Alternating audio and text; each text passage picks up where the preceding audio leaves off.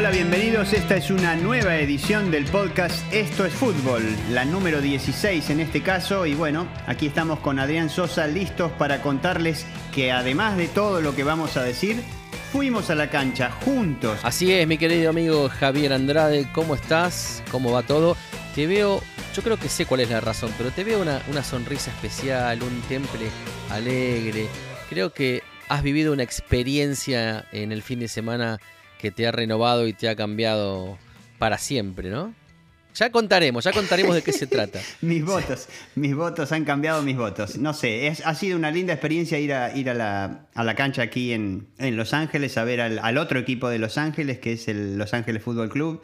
Y es una experiencia muy, muy, muy similar a la de un concierto de rock en español, como hemos visto tantos, como hemos vivido tantos. Y es imposible no encariñarse con esa idea, con el equipo que es capaz de mover ambas cosas, ¿no? Y tiene que ver con lo que hablábamos al principio cuando empezamos a hacer este podcast hace ya 16 episodios, cuando yo te hablaba de lo extra futbolístico. Deja el fútbol de lado, deja la camiseta y los 90 minutos de partido. Todo lo demás que pasa alrededor es fantástico.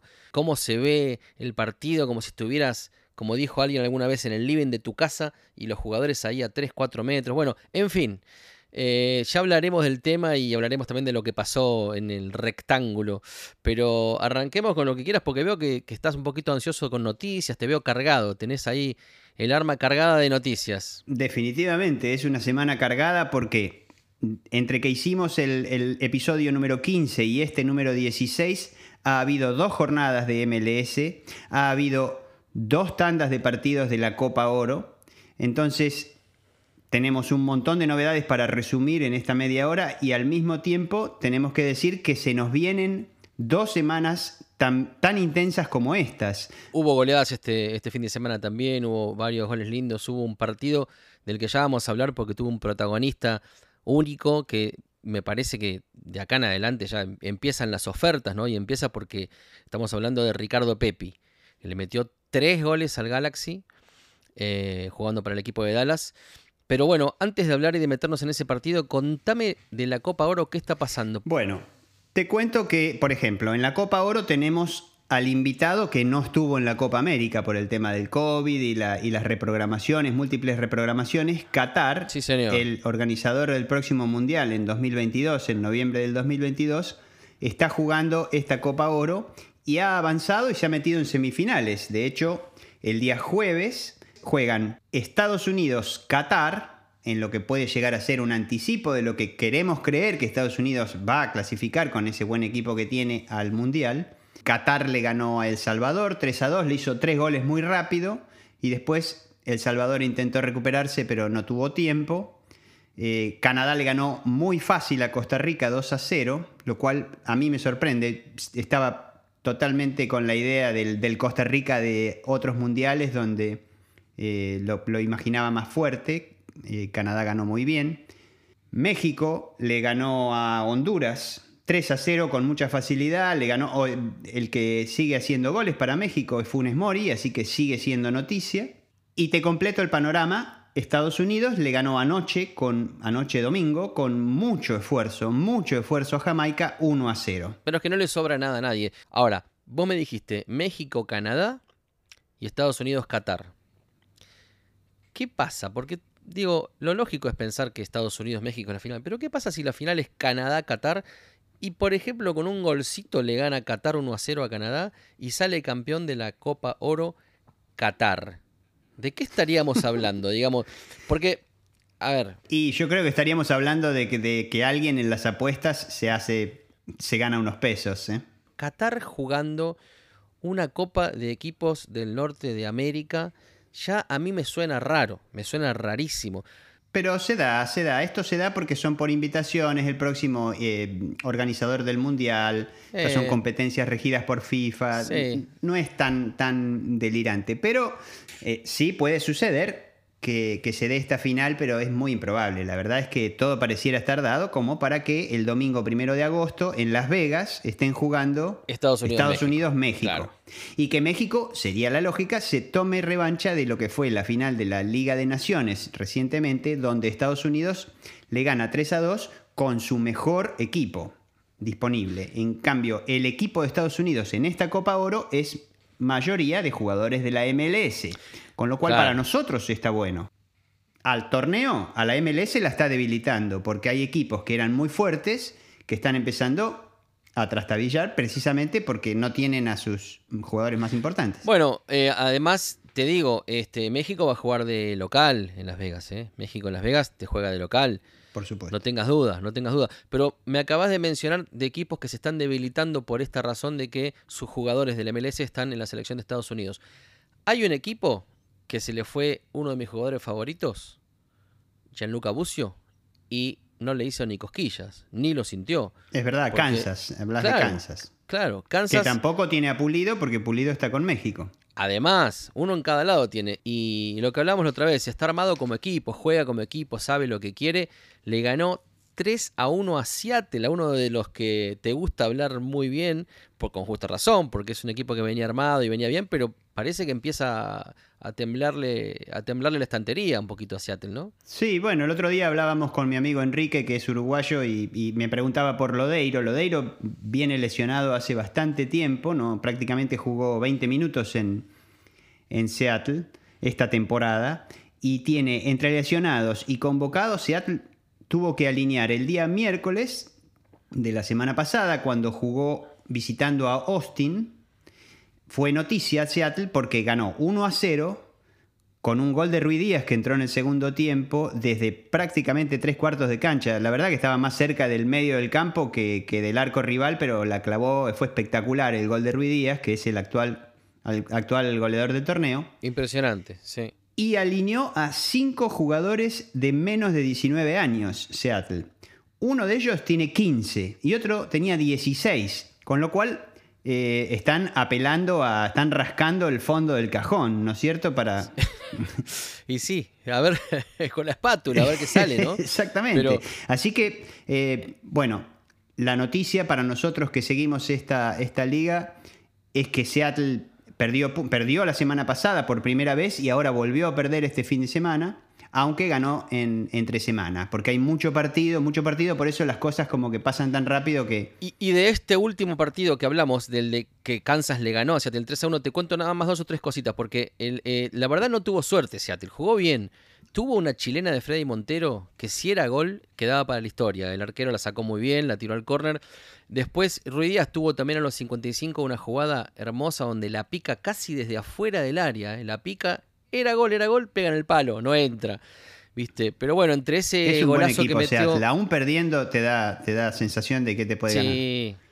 Y con esa camiseta hermosa. No, eh, pero lo que pasa que, bueno, viste, tiro libre para Kansas, la agarró Russell, la clavó, un golazo, después vinieron otros dos goles y anda a cobrar. O sea, le ganó bien, le ganó 3 a 1. Y en el campo daba la sensación que estaba jugando mejor Kansas, estaba más armado. Ojo con Kansas, ¿eh? va derechito. Y se acercó en puntaje, ahora quedó como único, único segundo en la zona, porque bueno, Galaxy sin Chicharito está perdiendo terreno también. Como decías, Ricardo Pepi, que tiene 18 años, o sea, o 18 años y medio, se convirtió en el más joven, como anticipabas, en hacer tres goles, porque había habido otro jugador que tenía casi 19, que había hecho eh, tres goles anteriormente, con lo cual es el jugador más joven en la historia de la MLS que ha hecho tres goles. Y Ricardo Pepi se lo dedicó al abuelo, Muy que bien. hacía un año que, que se había muerto y bueno, dijo, todos, todos mis goles son dedicados para él. Aparte, te digo una cosa, empezó el partido y el comentarista en donde yo lo estaba viendo en la cadena arranca el juego y lo primero que dice es Ricardo Pepi que viene a hacer tres goles como local, como diciendo, bueno, a ver si hoy mete uno más. Cuando metió el primero, el tipo estaba enloquecido. Dice, otro más de local. Cuando metió el segundo y con el tercero, ni te explico. Eh, fue, o sea, eh, una sorpresa tras otra. No deja de sorprender. La diferencia que se ve en el equipo de Dallas, y un poco es el contrapunto con lo que hablábamos tanto de Seattle como de Kansas, es que no pareciera ser un equipo. No pareciera que juega a lo mismo. Parece que tiene un tipo como Pepe que sobresale y algún que otro y le alcanza con esas ráfagas para ganar los partidos. Pero Yo lo que veo es que me, me sorprende que la selección de Estados Unidos, que está jugando Copa de Oro, esté jugando con jugadores de la MLS y no haya llevado a este chico como delantero, porque la verdad que Sí, es, es- sí. es ter- tiene muchísima, es alto, lo hemos dicho, es- y tiene fuerza, y le pega. Ayer solo Bow, creo que para darle el triunfo a New England, disparó más fuerte. Bow hizo un gol eh, versus Montreal, que es un muy buen equipo, le ganó New England 2 a 1, pero el segundo gol de Bow, de Gustavo Bow, le pega desde fuera del área y le pega tan fuerte, pero tan fuerte que pega en la base del travesaño, pica con violencia dentro del arco y vuelve a pegar en el travesaño. Es como Ah. pegó, Ah, o sea, Tremendo. la verdad que sí, Bow anda bien. Es- te digo que es de los argentinos que están aquí en esta liga, es el que mejor está rindiendo. Bueno, te digo, otros argentinos que se hicieron una fiesta, pero fiesta, fiesta, fue Maxi Morales y Castellanos, ah, claro. junto al paraguayo Medina. Ahí entre los tres, pero estaban en el campito de la esquina jugando. Ellos, está- estás hablando del partido de New York City Football Club, el- la camiseta celeste. Exactamente. Y le metieron cinco goles a Orlando. Cinco. A- A Orlando, que es un equipo que venía muy bien. Pero igual Orlando tenía bastantes ausencias. Ahí no estuvo Nani. No jugó. No estuvo ni en el banco.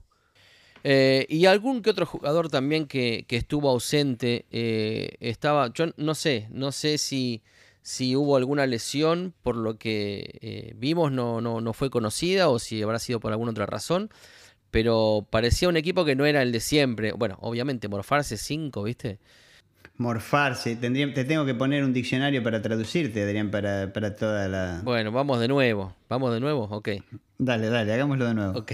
Comer- comerse, comerse, mancharse, ¿querés que te diga? Mancharse 5, ¿te gusta? O que te, clave, Terrible, que te claven terrible. 5. ¿Vos decís que un mexicano no entiende lo que es decir clava- que te claven 5? ¿Un colombiano no lo entiende? Sí, porque clavado en un bar Y decía bueno. maná, ¿te acordás? Por eso, por eso. ¿no? Lo dejamos así entonces. Lo cierto es que eh, dieron pena y que New York City se hizo un festival. Lo más gracioso que vi cuando, mientras en, en un momento veo el resumen de lo que era el primer tiempo, eh, Castellanos, el jugador argentino, el delantero de, de New York, eh, hace una pared con quien convierte el primer gol, Medina. Sí. Eh, ¿Y cómo hace la pared? O sea, el tipo está- tiene un defensor encima y se cae tratando de defender la pelota, entonces termina eh, haciéndole un pase a Medina con, con su oreja, calculo yo, desde el piso. O sea, se tiró a trabar con la cabeza totalmente y de ese modo la pelota rebota en su Oh. cabeza y termina siendo una habilitación. Porque lo que más risa me dio es que en el reporte del partido decía... Gol Medina, asistencia Castellanos. Y la asistencia, vos ves que el tipo se tiró de cabeza y le pegó en, en algún lado de su cuerpo. Me dijiste trabar con la cabeza y el otro día vi un reportaje de un periodista argentino muy conocido a un jugador de Boca que es, es conocido, y me imagino que te va a encantar esto, famoso por haber trabado con la cabeza. ¿Quién es? Claro. Rabina. Exactamente. Enrique Rabina. Pero ya que estás hablando de un jugador de Boca, te hablo de un jugador de River que se suponía que iba a venir, que iba a, venir a River. Estaban todos diciendo que volvía de Rusia, del Zenit de Rusia, volvía a Driussi a River porque la la, la, para ganar la Copa Libertadores y lo cierto es que Driussi firmó con Austin. Así que o es fanático de las películas de Matthew McConaughey o le gusta el verde. Mira vos.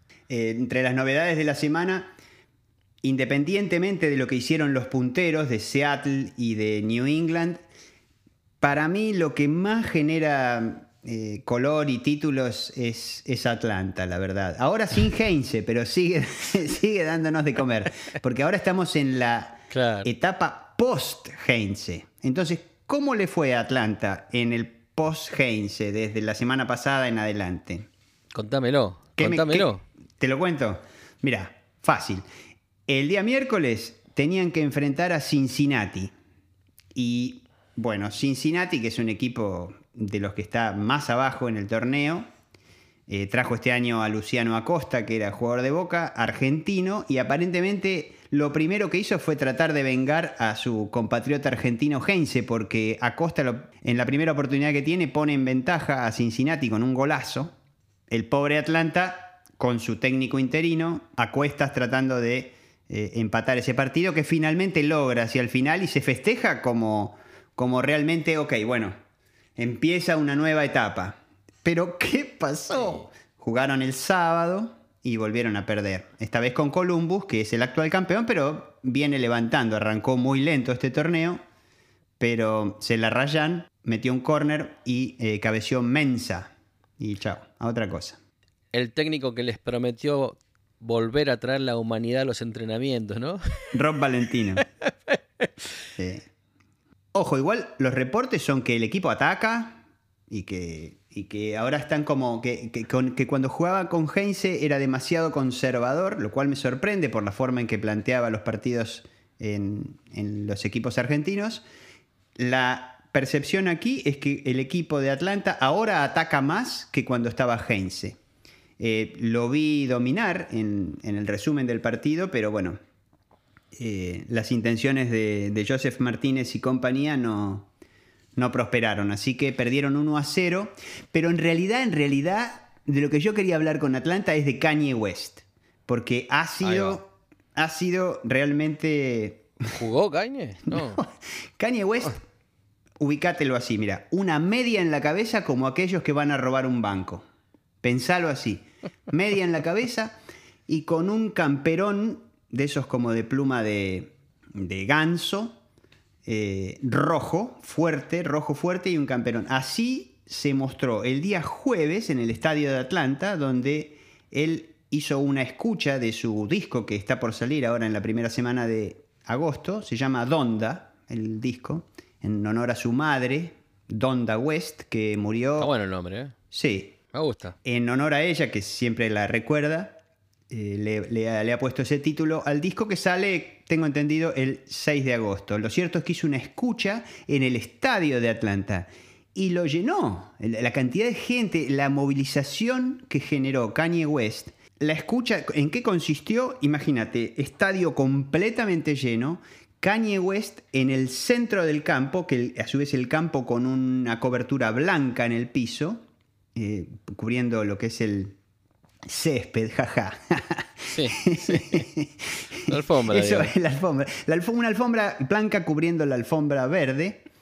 Y Kanye West parado en el medio del campo con un seguidor de luz haciendo lo que corresponde y él bailando, únicamente bailando en el centro del campo. No habló, no, nada. Y ahí, escucharon todos los temas del disco. Escucharon, evidentemente, el, el- el work in progress, lo que está en este momento realizado, porque todavía no salió y dijo que se quedaba a vivir en el estadio donde había, había montado un estudio de grabación y donde ha llevado hasta su chef para que le cocine.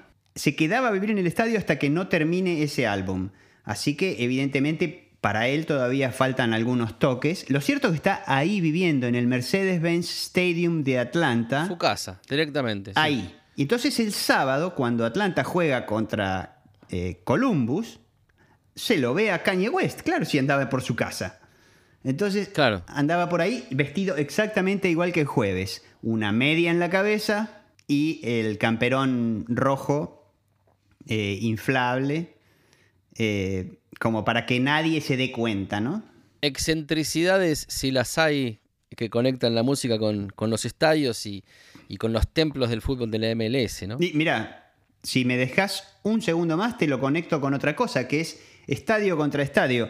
Nosotros en este podcast reportamos el cambio de época que representaba que los hot dogs famosísimos del estadio de los Sí, Dodgers se claro. migraran del béisbol al fútbol yéndose al, al estadio de Los Ángeles. Bueno, con esto de que fuimos al estadio este sábado y vimos el 2 a 2 de Los Ángeles Fútbol Club y Vancouver, que luego entramos en detalles de ese partido. Ahora te lo cuento, ahora te lo cuento. Lo que sí puedo dar fe es que como la semana, hará un mes aproximadamente, fui a ver un partido de béisbol, ahora en 2021, pude comprobar los hot dogs que venden en el estadio de los Dodgers, ahora que no tienen más a los del granjero Juan. Bueno, fui y comí esos y comí un hot dog en este nuevo estadio que es el Los Ángeles Fútbol Club con el granjero Juan y no sé si será, no sé cómo describirlo, pero me parece que los Dodgers realmente tienen que pensar seriamente en traer de nuevo la tradición porque el sabor, la realización, todo, todo, todo, todo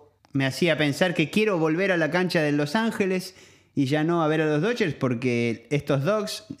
Pero vos me estás hablando entonces de que, a ver si entiendo bien, te comiste un hot dog del granjero Juan adentro del estadio. De Los Ángeles, Fútbol Club. Claro, del, del, estadio Bank of California de Los Ángeles, en algún momento que yo no te vi. Exacto. Porque en algún momento estuvimos juntos y en otros no. Pero cuando salimos del estadio te comiste otro más y casi te ah, pero más. Esos son, no, pero esos son, esos son los eh, autóctonos, le llamaría. Que son, Está bien, los que venden los vendedores ambulantes de la salida del estadio, que son famosos porque te ofrecen un hot dog eh, upgrade, digamos. Cuando salimos, cuando salimos los viste, viste los carritos de estos eh, vendedores, eh, en su mayoría mexicanos, gente divina, gente amable. Y me dijiste, che, ¿no querés uno? Bueno, sí, uno. Al segundo vi que eran dos. Al segundo vi que eran tres que comprabas. Y bueno, porque, bueno, pero era para toda la familia. Digamos, la experiencia. No comieron todos ustedes, invitados por lo, pasamos bien y, estaban buenísimos. Entonces, vamos a repasar. La experiencia hot dogs en el Bank of California. Excepcional. 10 puntos, excelente, excepcional. Sí, sí, sí, se mantiene la tradición, digamos así. Hot dog que te dan ganas de comerte el segundo. En cambio, en el de los Dodgers, me costó terminarlo mal pan, mal, temperatura. No sé, ¿Con qué, lo, ¿con qué lo acompañaste? con una... una cervecita, seguramente una cervecita. Y tienen buenas cervezas, ¿eh? Tienen buenas. Sí, bueno. Sí, hay, de todo. Hay de todo, depende del puesto que agarres. No me quejo, no me quejo. para cerrar el, momento gastronómico, alrededor del estadio, alrededor de todas las tribunas del estadio, como si fuera casi una vuelta olímpica interna, uno puede caminar alrededor del estadio y está lleno de negocios de comida, de merchandising, de bebidas. Así que hay diferentes marcas y opciones ahí dando vueltas, todas bastante caras, pero digamos. Sí, no, es terrible. Como, como en cualquier lado. Pero bueno, ¿te, ¿querés que hablemos de lo que pasó en la cancha ese día? Por supuesto. ¿Qué es lo que.? O sea, la verdad es que a mí me encantó todo. La mise en scène, la previa, la música de rock latino sonando en la previa la gente, el estadio, que es hermosísimo, hermosísimo, eh, digamos, se ve bárbaro de todos lados, entiendo ahora perfectamente lo que decías cuando contabas la experiencia de ver a Zlatan Ibrahimovic pateando un córner, ¿cómo no? Si está, está uno tan cerca de eso que se siente claramente, aunque haya gente en el estadio, se siente la pelota, se escucha el golpe del pie contra la pelota. Te tocó ver por la ubicación donde estabas, te tocó ver al colombiano Atuesta patear un, uno o varios corners ahí cerca tuyo. Eh, jugador que volvió, porque en el partido anterior no había jugado en Los Ángeles, y a pesar de que se notó, porque el pase del gol de Vela, que es el primer gol que hace Los Ángeles cuando iba 2 a 0 abajo, se lo da él, un pase quirúrgico de Atuesta. Sí, bueno, lo tuvieron que revisar con el VAR. O sea, el asunto es así. Fuimos a ver a Los Ángeles y todo, qué sé yo, este estadio hermosísimo y todo. Deuda, deuda. en un abrir y cerrar de ojos estábamos 2 a 0 en el primer tiempo, ¿correcto? Vos sabés lo que yo, cuando hicieron el primer gol, cuando Vancouver hace el primer gol, ¿sabés lo primero que pensé? Uy, Javi está acá viendo esto, la justo, pero ¿por qué en este momento me toca que lo traigo a la cancha y justo, y cuando hicieron el segundo, no te explico, lo mismo, pero con un poco más de furor, pensé, ¿no? La cuestión es que si 2 a 0, rápido, Los Ángeles jugó de los peores partidos de su historia. De su historia. pero yo le dije al amigo Eder, es una máxima del fútbol como la del 2 a 0. Si meten un gol antes de que termine el primer tiempo, lo empatan. Bueno, y bueno, se dio. logró eso. Se dio, se dio lo del 2 a 0, terminamos 2 a 2. Eh, mete el primer gol Vela para el descuento, que lo mete con la pierna derecha, detalle no menor. La controla y lo mete con derecha. Se fue al bar, se analizó, finalmente gol. Y después vino un golazo de Cifuentes, un empate en el cual le tira el centro del jugador eh, ecuatoriano el Chiqui Palacios, que jugó en la selección de Ecuador en la Copa América que, ganó Argentina hace poquitas semanas, de paso lo volvemos a mencionar, eh, tira un centro y la agarra de volea así en el aire Cifuentes, eh, golazo, el arquero no tuvo nada que hacer, estalló el estadio, se vino abajo. Y bueno, 2 a 2. Em, en esa, salvaron la ropa. Salvamos, salvamos la ropa, salvamos la ropa. Y el equipo de Vancouver, que no es un gran equipo ni que tenga demasiada historia en la MLS, vos sabés que el otro día me acordaba cuando, cuando veía el equipo jugar y veía esa camiseta, me acordaba, porque siempre hablamos de los jugadores que se destacan, jovencitos, que se van a Europa. Bueno, vos sabés que en Vancouver jugaba un jugador que hoy es no solo un ganador de Champions, sino que es el número 3 del Bayern Múnich. Alfonso Davis. El jugador que en aquella final de Bayern Múnich contra Barcelona lo tuvo a Messi a mal traer, porque se cruzaban mucho por esa punta y hay una jugada particular donde Alfonso Davis desborda, se mete, no lo puede parar nadie y, se mete hasta en el área rival, llegando desde la defensa, imagínate.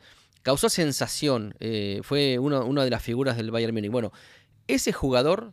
Era de Vancouver. Claro, ese jugador es un chico que nació en Ghana, en África, y muy de chiquito lo adoptó una familia canadiense se lo llevaron obviamente casi de bebé a vivir a Canadá. Eh, él creció ahí, empezó a jugar al fútbol, se destacó, se nacionalizó canadiense por el amor y el agradecimiento que él siente con ese país y con sus padres de haberle dado una vida, digamos, mejor. Em, y bueno, terminó siendo estrella del Vancouver Whitecaps al punto que se lo llevó directamente del Vancouver Whitecaps al Bayern Múnich. Eh, me acordaba porque, sí, no, no, increíble. Y es uno de los tantos ejemplos eh, de los que tal vez no se habla tanto eh, como el caso de Almirón y todo, de jugadores que salen del MLS y se van a Europa porque no son americanos. O sea, un Pulisic, un Reina, y si sucediera con alguno de los que venimos mencionando, Pepe y Bucio, obviamente van a ser lo que espera todo el mundo acá en este país porque son jugadores de Estados Unidos. Pero hay jugadores del MLS que se destacan y que nacen aquí, que ya han hecho carrera y están haciendo carrera en Europa. Sí, sí. Contame alguna cosa de música. ¿Qué tenés? Bueno, de música tenemos, eh, se nos viene un, aniversario muy importante porque es el aniversario. Y con eso te engancho dos cosas de música. El domingo primero de agosto, además de que se cumplen 40 años del nacimiento de la cadena MTV en Estados Unidos, ya veremos qué hacemos al respecto. El domingo primero de agosto se cumplen 50 años 40 de MTV, 50 del concierto por Bangladesh, que organizaba el Beatle, George Harrison, con la ayuda de muchísimos músicos importantes de la época, entre ellos Bob Dylan. Y fue en realidad el, digamos, dio lugar a un disco triple, si no me equivoco, y a que se juntaran algo así como 250 mil dólares para ayudar en, en la causa de Bangladesh, que en ese caso era ayudar a la gente de Pakistán que tenía, eran refugiados de Pakistán en aquel momento. 250 mil dólares se recaudaron y luego también lo que se eh, cobraba por el disco triple que salió. Y a su vez dio lugar a, cuantos conciertos benéficos que hubo a partir de ese 1971, ¿no es cierto? Y se, se hizo Live Aid para ayudar a África en el 85, el Tibetan Freedom Concert en el 97 para ayudar a los a los tibetanos, el concierto por New York cuando las Torres Gemelas en el 2001, Live 8 en 2005 cuando se reunió Pink Floyd, por ejemplo, en Londres, y el Global Citizen que fue el festival que este año vuelve a realizarse. El Global Citizen 2020 fue el que se hizo virtual con Lady Gaga y un montón de personalidades. Y el que se hace ahora este año, que se anunció recientemente, es el Global Citizen 2021, que se realiza el 26 de septiembre con, no sé, vamos a mencionar algunos muy, muy importantes. BTS, los coreanos, Ed Sheeran, The Weeknd, Lord, Doja Cat, Metallica, Billie Eilish. Van a estar en vivo esta vez en distintas ciudades del mundo en el Global Citizen Live el 26 de septiembre. Me encanta, me encanta la noticia y, uno recorre cuando vas nombrando en los años eh, anteriores la cantidad de intentos y de eventos que ha habido, pero te doy una reflexión casi pesimista. Vos que sos un optimista del rock y un optimista de la vida. ¿Vos crees que, vos crees que estas iniciativas mueven la aguja de algo a través de la historia del tiempo? Estamos, o sea, no estamos peor que antes. Digo, es válido que los artistas se junten y hagan este tipo de cosas, pero yo no sé hasta qué punto no termina siendo eh, en algún sentido un marketing y un contexto para para justamente eso, este, armar un festival, armar una, un punto de encuentro entre los artistas, lo cual me parece bien y no lo critico, pero a través de los años y las décadas, estamos hablando de 50 años, ¿qué cambió? Nada. No sé, peor es nada. Mi respuesta sería peor es nada. Porque que no se haga nada porque es solo un evento de marketing, por ahí no termina ayudando. O sea, a alguien deben ayudar. Además de, o sea, uno como sudamericano tiende a pensar que que la plata siempre se la queda a otro que no corresponde, ¿no es cierto? Pero la verdad... ¿Sabes lo que pienso yo? Yo creo que somos, y, me incluyo, y te incluyo a vos, incluyo a la gente que le gusta el arte, la música y soñar con un mundo mejor. Somos todos unos románticos que no le movemos la aguja a nadie y el mundo sigue siendo manejado por Doctor Evil mientras nosotros hacemos estas cositas para, por lo menos para entretenernos. Probablemente. Probablemente sea así, pero bueno, el fútbol es una de las cosas que nos entretiene también, así que... La verdad que, digamos, el torneo está demostrando que hay jugadores en, serio, que juegan bien. No te invito a, anticiparnos cómo van a salir los partidos que vienen en, estas semanas, porque hay demasiados como para cubrir. Pero sí le recuerdo a todos que la semana pasada te puse a pensar en quién iba a ganar los premios de la música oh. en, Estados Unidos. Ay, ay, ay. Eh, que, que, dieron los amigos de Univision. No sé si recordás que hablamos de la colaboración Oh My God. Sí, señor. Y estuve bastante lejos, ¿no? Sí, la colaboración Oh My God me diste como ganadora Jonas Brother y featuring Carol G. Yo te dije que ganaba Rosalía y Travis Scott. Y no, parece ser, según indicaron los jueces de esta eh, premiación, que la Colaboración Oh My God con un artista anglo de un latino es Maluma y The Weeknd. Maluma y The Weeknd, mira. y bueno, siguen ganando lo mismo. Como para cerrar esto con un poco de un poco más para arriba para que no sea tan. antes, antes de que empecemos el podcast vi que Messi fue noticia otra vez hace unos minutos. ¿Te enteraste? ¿Qué hizo? No, posteó un video de Antonella entrenando, de su mujer. ¿No lo viste? Ah. No, no, no. No, bueno, se la jugó, ¿eh? Se la jugó. Se la jugó ah, Lo que pasa es que está desatado. Messi está desatado. Desde búsquenlo, búsquenlo porque se la jugó. ¿eh? Los planos que le hizo, la filmación, se la ve a Antonella, la verdad, después de tres hijos, muy bien cuidada. Pero para, para. no, no, pero anda, dejalo a Messi que. Anda a mirarlo, anda a mirar el video porque. No, no. ¿Cómo voy a mirar ese video? No, no.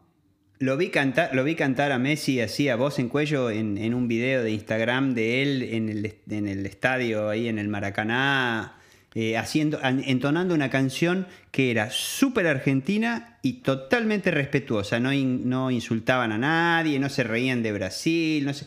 Era como, no me acuerdo ahora qué decía, pero estaba Messi liderando eso desde su Instagram y con, eh, con claramente él con su teléfono en la mano, con lo cual eh, desde, es como un, nuevo Messi el que se ha liberado ahora. On fire, on fire.